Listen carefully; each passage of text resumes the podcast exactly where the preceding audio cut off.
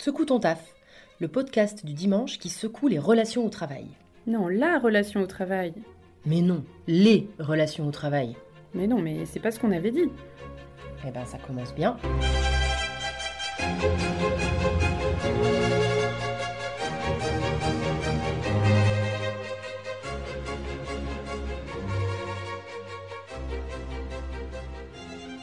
Je suis Aurélie Mazière de l'agence ERA, je suis coach certifiée et formatrice spécialisée en management et intelligence collective. Je suis Marion Moreau de l'agence ERA, je suis une ancienne prof de français, aujourd'hui formatrice spécialisée en communication écrite et orale. Un dimanche sur deux, nous viendrons secouer votre vie professionnelle. Quel que soit votre environnement de travail, nous et nos invités vous partagerons nos expériences, nos tentatives, pour créer le nouveau monde du travail à l'écoute de tous et toutes. Le principe du vrai courage, c'est le doute. L'idée de secouer une pensée à laquelle on se fiait est une idée brave. Alain, philosophe critique. Bienvenue à tous pour l'épisode 2 du podcast Secoue ton taf. Aujourd'hui, nous allons secouer notre esprit pour parler pensée critique, doute et philosophie. Non, non, non, non, non, ne partez pas. Le mot philosophie fait parfois peur, pourtant, il est question d'amour. Ça vous fait peur l'amour? Bon d'accord. Parfois, l'amour, ça peut faire peur. Mauvais exemple. La philosophie, elle, ne désigne pas l'amour de l'autre, mais bien l'amour du savoir, de la science, au sens de connaissance. En philo, on étudie l'essence des choses, la recherche de la vérité. Dans cet épisode, nous allons nous appuyer sur la philosophie pour comprendre ce qu'est la pensée critique, en quoi elle se différencie de l'esprit critique, et comment l'utiliser à bon escient dans le monde du travail. Tout d'abord, la pensée critique est à dissocier de la méthode dite hypercritique. Vous savez, c'est cette méthode qui consiste à rejeter à tout prix une affirmation. C'est dire non systématiquement, sans penser pour le coup, sans réfléchir et sans concertation. Quand j'ai dit non, c'est non. T'as compris? Eh bien, la pensée critique, ce n'est pas cela, mais alors pas du tout. Ce n'est pas dire non pour le plaisir de s'opposer, ou bien parce que l'on est certain que l'autre a tort. Tenez justement, cette certitude que je viens d'évoquer, parlons-en davantage. Dans ce qui va suivre, je m'inspire de la pensée philosophique de René Descartes. Ça vous parle, Descartes? René Descartes est un mathématicien, physicien et philosophe français né en 1596 et mort en 1650. Il est considéré comme l'un des fondateurs de la philosophie moderne. Vous allez voir pourquoi. Il est surtout connu pour son cogito ergo sum, bon c'est du latin, qui signifie je pense, donc je suis. Formule qu'il explique notamment dans le discours de la méthode écrit en 1637. Cette locution latine résume en quelque sorte la pensée de Descartes qui sous-tend que l'homme, en tant qu'homme, a le droit d'exister par sa pensée que cette faculté de penser est la première certitude qui résiste au doute méthodique. On est d'accord que on est dans un contexte, on est au XVIIe siècle, hein, où la religion est prédominante partout. Il n'a pas encore été question de remettre en question le fait de croire en Dieu. L'homme ne pense donc pas par lui-même, mais il est soumis à Dieu et point barre. C'est pas vraiment négociable. Descartes va être le premier à venir mettre un petit grain de sable dans cette grande machine religieuse en défendant l'idée que l'homme pense par lui-même. Mais revenons à nos moutons. Selon Descartes, la certitude est l'adhésion ferme, motivée et inébranlable que nous donnons à la connaissance. C'est donc un phénomène purement subjectif. Le principe même d'adhésion est soumis à notre jugement, n'est-ce pas? Et qui dit jugement dit subjectivité, c'est-à-dire en quelque sorte soumission à nos propres croyances. Nous ne pouvons pas être neutres et adhérer à une croyance. C'est ainsi que Descartes soumet la notion de scepticisme, c'est-à-dire une opinion philosophique qui nie, ou du moins met en doute, la possibilité de ne rien connaître avec certitude. Vous savez, le sceptique qui doute de tout.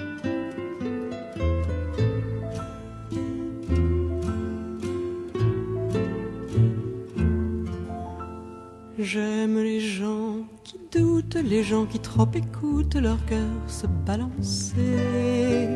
J'aime les gens qui disent et qui se contredisent et sans se dénoncer. J'aime les gens qui tremblent, que parfois ils nous semblent capables de juger. J'aime les gens qui passent moitié dans leur godasse et moitié à côté. J'aime leurs petites chansons,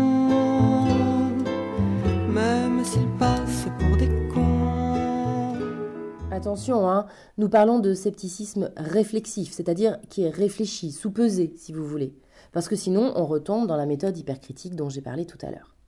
Pour finir, Descartes définit la notion de doute comme un procédé de méthode et comme un acte de volonté. Lorsqu'on met en doute quelque chose, on le questionne méthodiquement et volontairement. On distingue alors volonté et entendement au sens de faculté de comprendre. En effet, toute connaissance implique une croyance à la réalité des objets connus, c'est-à-dire que quand vous pensez connaître quelque chose, c'est que vous croyez que ce que vous connaissez est réel. Et cette croyance vient de la volonté et non de l'entendement.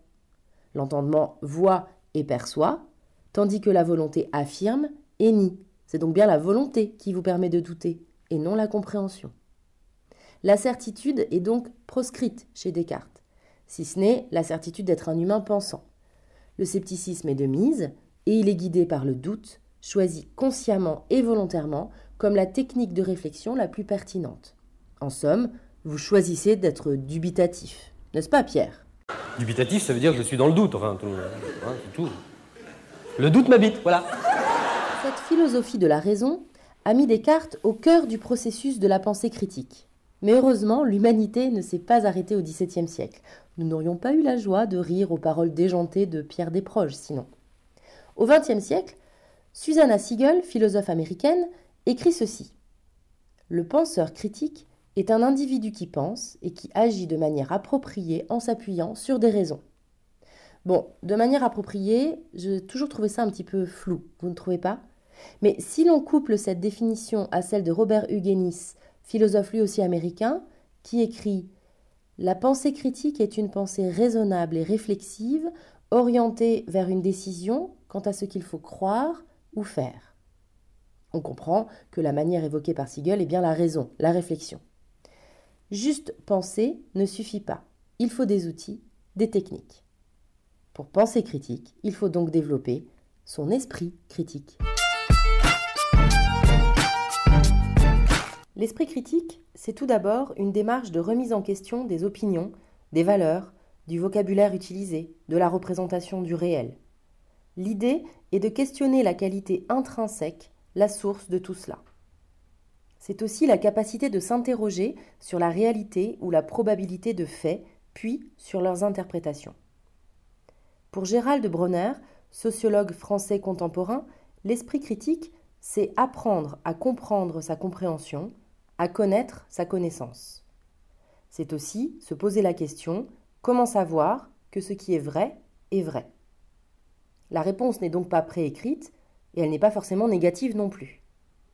Une méthode pédagogique permet de ne rien oublier lorsqu'on veut faire preuve d'esprit critique. Il suffit, pour chaque problématique rencontrée, pour chaque nouveau projet, pour toute information en somme, de se poser les questions suivantes. Qui? Quoi? Où Quand Comment Et pourquoi Qui C'est-à-dire l'auteur ou l'autrice, mais aussi par qui pour qui, contre qui je formule cette information. Le quoi, ce sont les caractéristiques, la nature. Le où, c'est la provenance et ou la destination de cette information. Le quand correspond à la chronologie, au lien de causalité. Le comment, c'est la diffusion, les moyens qui sont mis en œuvre ou non. Et enfin, le pourquoi, très important, les motivations de l'auteur ou de l'autrice. Et dans le monde du travail, me direz-vous, peut-on parler de pensée critique? Peut-on utiliser l'esprit critique dans une entreprise? Le lien hiérarchique entre salariés et employeurs et employeuses est-il adapté à un débat d'idées? A-t-on des outils adaptables à l'entreprise? Eh bien oui. Et je dirais même que la pensée critique au travail, ça secoue.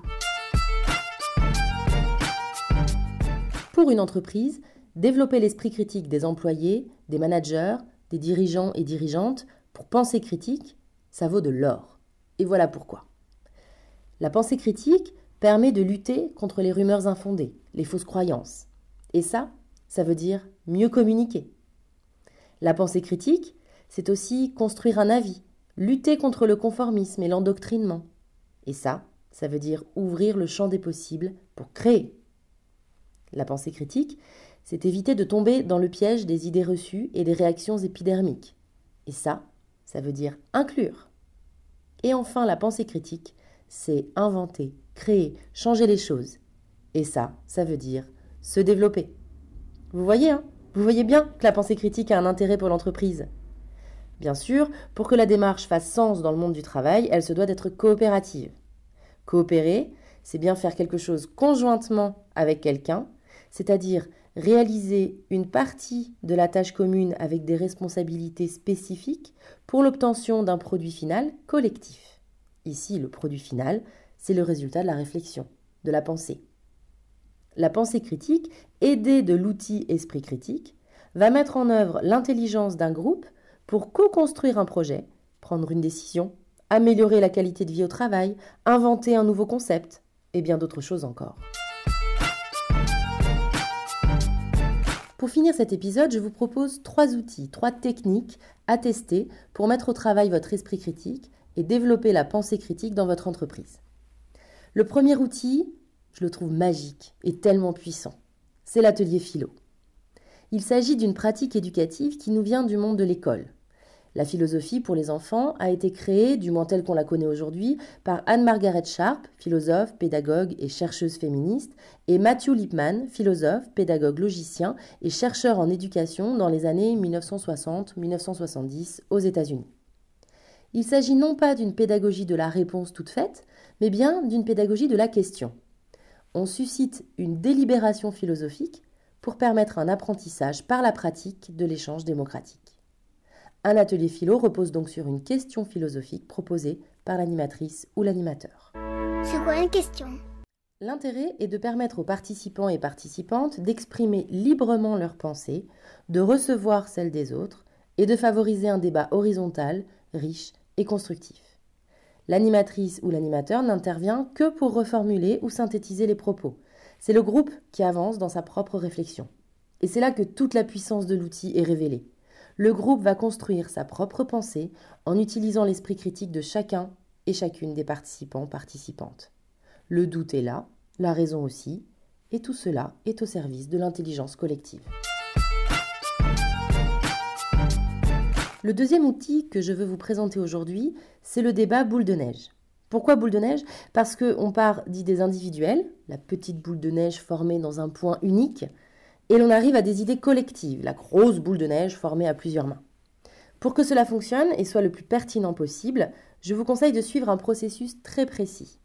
Parenthèse, les contraintes sont faites pour favoriser la pensée et non pour la brider, à condition qu'elle soit explicite et consentie. Mais ça pourrait être le sujet d'un autre épisode, ça. À mon avis, t'as pas l'habitude du soleil. Pas vraiment. Mais quelquefois, j'ai plaisir à fermer les yeux et à imaginer la vie d'un bonhomme de neige en été. Donc, notre boule de neige, on ne veut pas qu'elle fonde, hein, bien au contraire. Si vous menez le débat boule de neige, c'est que vous n'y participez pas, attention. Ce qu'il vous faut comme matériel pour commencer, des feuilles de papier, tout simplement, et un stylo par personne. Pensez à trouver votre chronomètre également. Parfois, on cherche un peu avant de le trouver dans le cafarnaum de nos applis. Déterminez à l'avance le sujet de la réflexion que vous souhaitez mener. Qui dit débat dit point de vue, donc sujet à débattre c'est important de bien formuler la question. Cela peut être un débat d'idées ou un choix à faire par les équipes. Formulez le sujet le plus clairement possible. Je vous donne un exemple. Quels pourraient être nos nouveaux horaires de travail? Proposez à chaque personne participant au débat de s'isoler pour chercher trois propositions ou idées qui répondent à la question posée.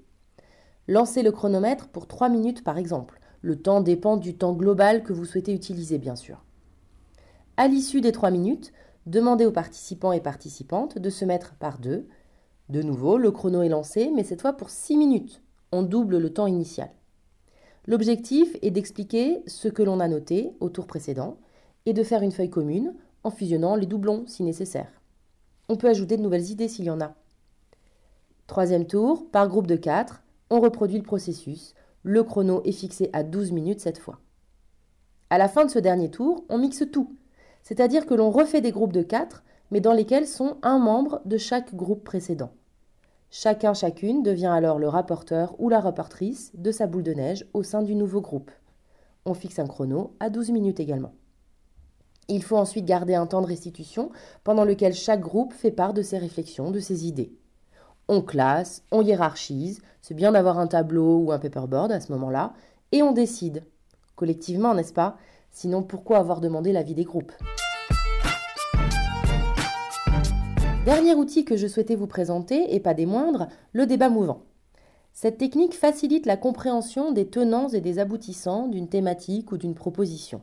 C'est un outil puissant qui implique tout le monde.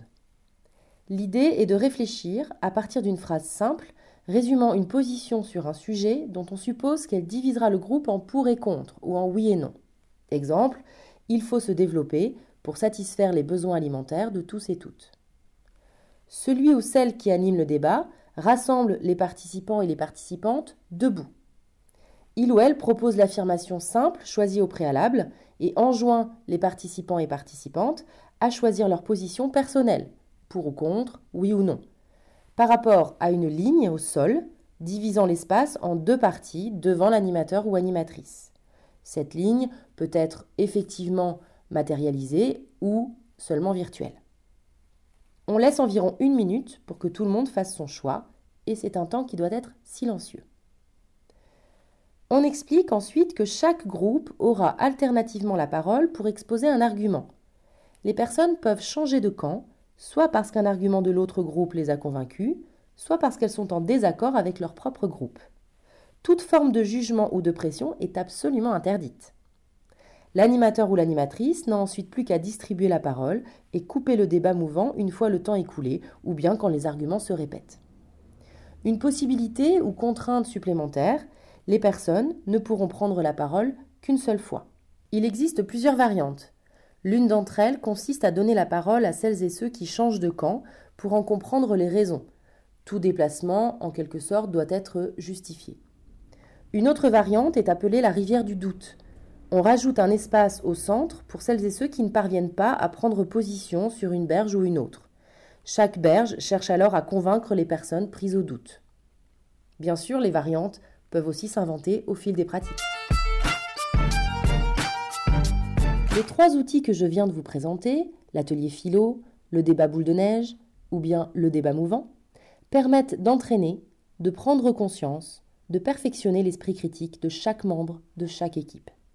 Ainsi expérimenté et maîtrisé, l'esprit critique va pouvoir nourrir le doute raisonné, le scepticisme réflexif, bref, la pensée critique, qui devient alors un outil puissant pour le monde du travail. Cet épisode vous a plu? Vous souhaitez en savoir davantage?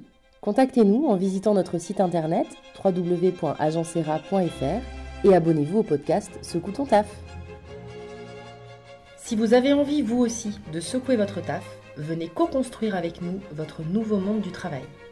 Retrouvez nos propositions d'accompagnement en intelligence collective, management, communication et bilan de compétences à l'adresse www.agencera.fr et sur LinkedIn et Facebook.